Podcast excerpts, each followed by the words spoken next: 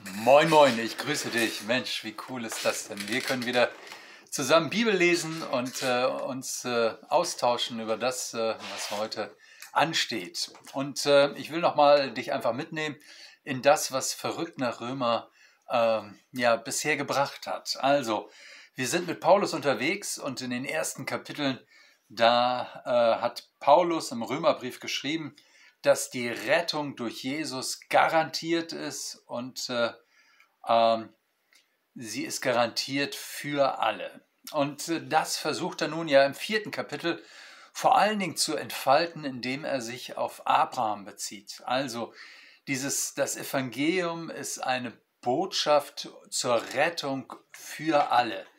Ähm, und Jesus ist der Retter, er ist die Schlüsselfigur.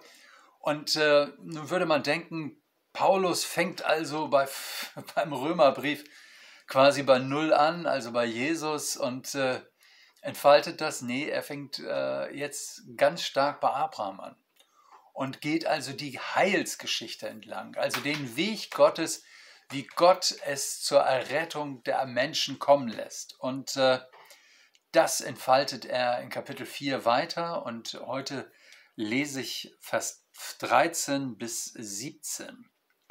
Denn die Verheißung, dass er, die Erb, dass er der Erbe der Welt sein solle, ist Abraham oder seinen Nachkommen nicht zuteil geworden durch das Gesetz, sondern durch die Gerechtigkeit des Glaubens. Denn wenn die vom Gesetz Erben sind, dann ist der Glaube nichts und die Verheißung ist dahin. Denn das Gesetz richtet nur Zorn an. Wo aber das Gesetz nicht ist, da ist auch keine Übertretung. Deshalb muss die Gerechtigkeit durch den Glauben kommen, damit sie aus Gnaden sei und die Verheißung fest bleibe für alle Nachkommen, nicht allein für die, die unter dem Gesetz sind, sondern auch für die, die wie Abraham aus dem Glauben leben. Der ist unser aller Vater. Wie geschrieben steht in 1. Mose 17, Vers 5, Ich habe dich gesetzt zum Vater vieler Völker vor Gott, dem er geglaubt hat, der die Toten lebendig macht und ruft das, was nicht ist, dass es sei.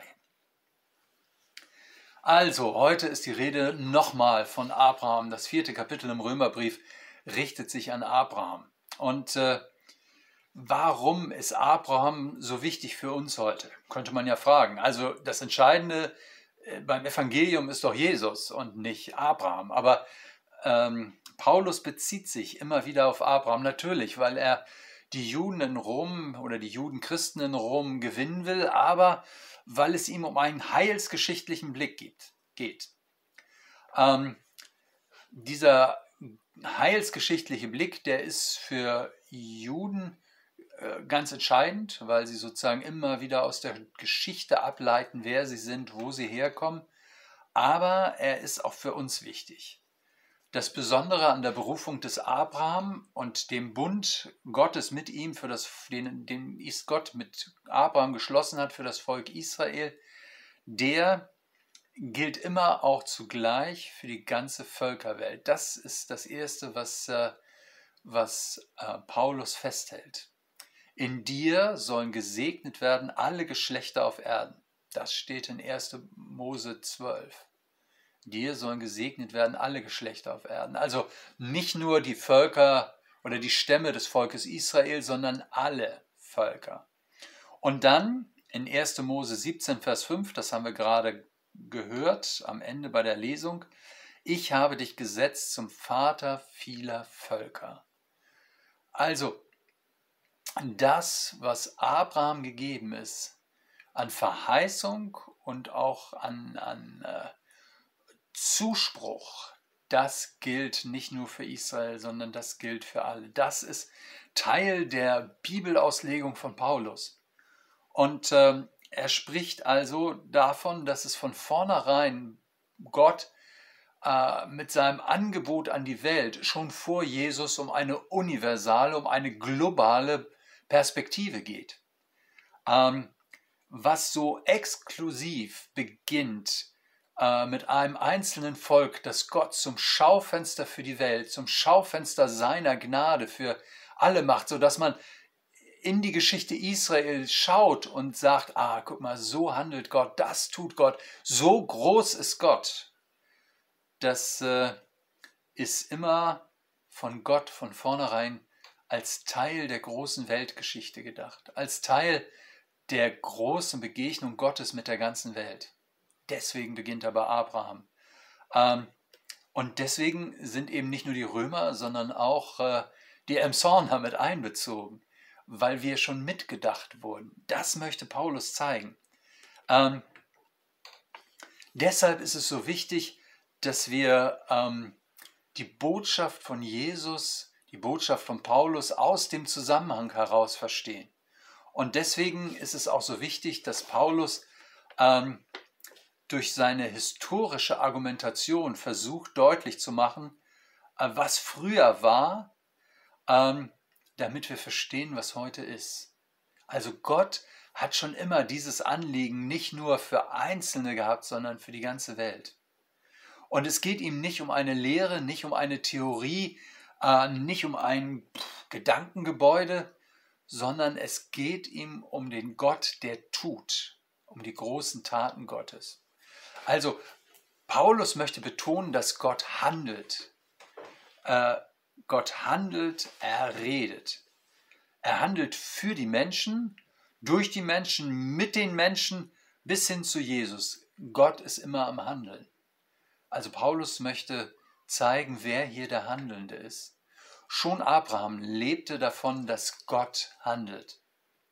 Das ist hochinteressant. Ähm, beim Pfingstfest, das ja auf die äh, Auferstehung Jesu und die Himmelfahrt folgt, als der Heilige Geist die Zeugen in Jerusalem ergriff und sie zum ersten Mal in die Öffentlichkeit traten und äh, von Jesus berichteten, da hörten die Menschen sie in den verschiedenen Sprachen äh, reden, also die, die Jünger sprachen in ihrer Muttersprache und sie verstand, die Zuhörer verstanden sie in ihrer Muttersprache. Und was heißt es da, Pfingsten? Und sie hörten die Jünger von den großen Taten Gottes reden. Also Pfingsten wird äh, auch diesem Gott, der tut, zugeschrieben. Also wenn du dir das in der Bibel anguckst, dass Gott etwas tut, dass er handelt, das ist äh, äh, im, ich sag mal, im jüdisch-christlichen Denken total wichtig. Also er ist nicht nur einer, der sich warme Gedanken macht, sondern der handelt. Äh, deswegen wird eben im Neuen Testament das auch so betont, dass Gott Wunder tut, äh, dass Gott die, die Welt geschaffen hat, weil er ein Gott ist, der tut. Ähm, das heißt, äh, Paulus möchte den Römern zeigen, ihr trefft hier nicht auf eine neue Weltanschauung, auf eine neue Theorie, die ich jetzt hier mal eben gerade erfunden habe und äh, die ich mal mit euch teilen möchte, sondern ich möchte mit euch reden über die großen Taten Gottes, was Gott getan hat, was er tut und was er tun wird. Warum? Weil ich euch zeigen möchte, wie Gott handelt. Und deswegen fängt er bei Abraham an. Es geht nur um den Gott, der etwas tut. Ähm, warum ist nun der Glaube des Abraham ein so entscheidendes, wichtiges Signal, was sozusagen für unser Verständnis, für unsere Aufnahme der Botschaft von Jesus wichtig ist? Paulus macht das deutlich in Vers 13. Wenn die Verheißung, dass er der Erbe der Welt sein soll, der Erbe der Welt, ist Abraham ist Abraham oder seinen Nachkommen nicht zuteil geworden durch Gesetz, sondern durch die Gerechtigkeit des Glaubens. Ähm, diese Formulierung, äh, Abraham der Erbe der Welt, das kommt auch bei den äh, jüdischen Lehrern vor, bei den Rabbinen, äh, die kannten das. Abraham ist der, äh, ist der Erbe der Welt. Das heißt, Gott hat ihm versprochen, dass er ein Vater vieler Völker sein soll. Warum soll er das sein? Paulus sagt, nur indem er geglaubt hat. Ach, das, was Gott tut, wird uns zuteil durch den Glauben. Das ist die Argumentation von Paulus. Ähm, das macht die Gerechtigkeit aus. Ähm, so sind wir, so bin ich, so bist du, Gott recht.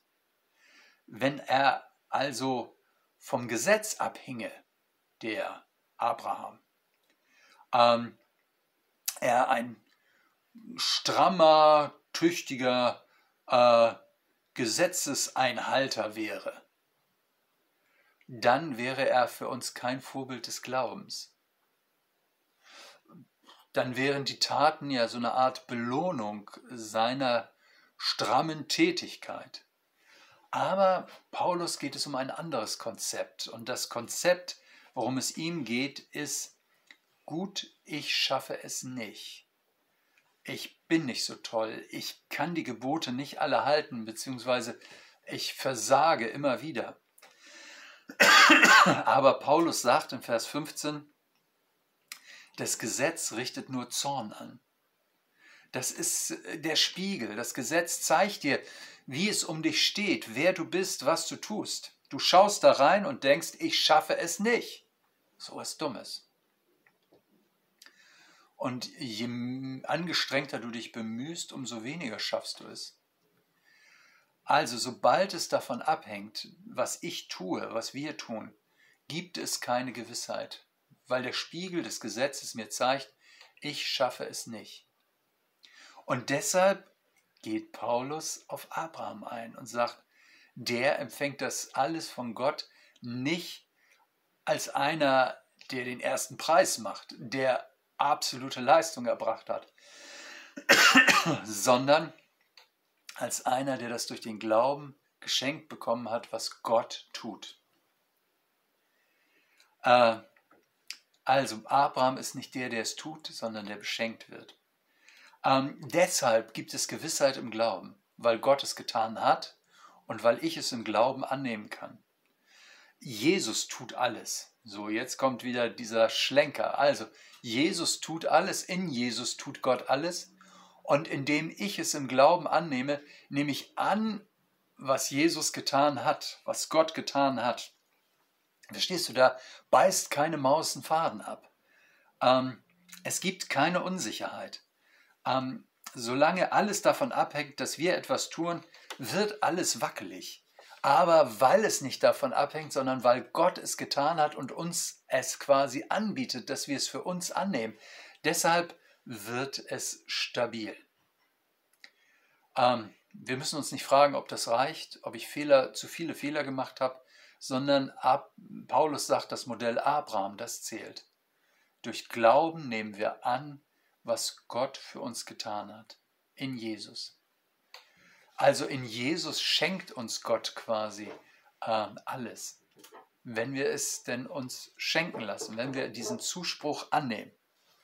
Und ihr Lieben, das ist wunderbar. Deswegen äh, ringt Paulus so mit äh, all denen, die das Gesetz so oberwichtig nehmen und möchte ihnen zeigen, nein, das Modell Abraham, das zählt in Jesus immer noch. Deswegen schließt er auch in Vers 17, äh, wie geschrieben steht, ich habe dich gesetzt zum Vater vieler Völker von Gott, dem er geglaubt hat, der die Toten lebendig macht und ruft, was nicht ist, dass es sei. Also, er äh, bringt zwei Kennzeichnungen Gottes. Das eine, er macht die Toten lebendig. Er weckt Jesus vom Tod auf. Und zweitens, er offenbart sich damit als der Gott, der aus dem Nichts etwas schafft. Er macht Tote lebendig und er schafft aus dem Nichts. Und das ist für uns Menschen unvorstellbar. Also äh, Paulus sagt, du das Modell Abraham, das lebt davon, dass hier ein Gott handelt, der Tote lebendig macht. Das können die Menschen nicht, auch nicht mit ihren Gesetzen. Und der aus dem Nichts alles schafft, unter anderem die Welt. Auch das können die Menschen nicht. Die müssen immer etwas haben, was sie bearbeiten, was sie, ähm, was sie verändern, aber nicht, sie können nicht aus dem Nichts etwas schaffen. Ähm, Paulus sagt, das ist für den Menschen unvorstellbar. Wir müssen immer fragen, was war denn vorher? Gott schafft die Welt aus dem Nichts und deshalb liegt alles in ihm. Er braucht keine Voraussetzungen in uns. Er schafft es in Jesus. Er muss sozusagen nicht schon den Werkstoff äh, Mensch haben, damit er irgendwas Cooles machen kann, sondern er bestätigt das, was Jesus getan hat im Kreuzestod, als gültig durch die Auferstehung. In Jesus ist das Gericht vollzogen und in der Auferstehung ist es äh, bestätigt. Und er schafft wie aus dem Nichts unser neues Leben. Das ist der Zielpunkt. Er schafft wie aus dem Nichts unser neues Leben. Das ist die Basis der Gewissheit. Ähm, dem kann man nichts zufügen, weil wir nichts aus dem Nichts schaffen können und weil wir niemanden aus dem Tod zurückholen können. Unsere Gewissheit liegt alleine bei dem Gott, der das kann. Äh, darauf darfst du dich verlassen, darauf darf ich mich verlassen, daran darfst du dich freuen und ich mich freuen und dafür darfst du danken und dafür darf ich danken. Äh, verstehst du, das ist verrückt. Deswegen heißt ja unsere Serie auch verrückt nach Römer, weil, äh, weil weil das jenseits dessen liegt, was Menschen sozusagen sich ausdenken können, weil das etwas ist, was Gott in diese Welt hineinbringt, damit wir darüber froh werden. Hm. Ihr Lieben, das ist jetzt die 19. Folge. Nächstes Mal feiern wir ein kleines Jubiläum. Wir haben die 20. Und ich muss es leider so sagen, wir sind immer noch nicht mit Kapitel 4 durch. Und der Römerbrief hat viermal vier Kapitel. Also wir werden bestimmt 80 Sendungen brauchen. Also so langsam wird für mich das Bild deutlich, in dem wir uns bewegen. Wir haben also jetzt nächste Woche ein Viertel des Weges geschafft. Ich wünsche dir viel Freude nochmal äh, beim Nachbearbeiten, beim Nachdenken über das, was Paulus mit Hilfe von Abraham versucht, immer und immer wieder uns deutlich zu machen, nämlich, dass wir einen Gott haben, der äh, aus dem Tod ins Leben führt, der aus dem Nichts alles schafft. Das ist der Gott, dem wir vertrauen. Du und ich. Ich wünsche dir eine gute Woche. Bis bald. Tschüss, deine Hardy.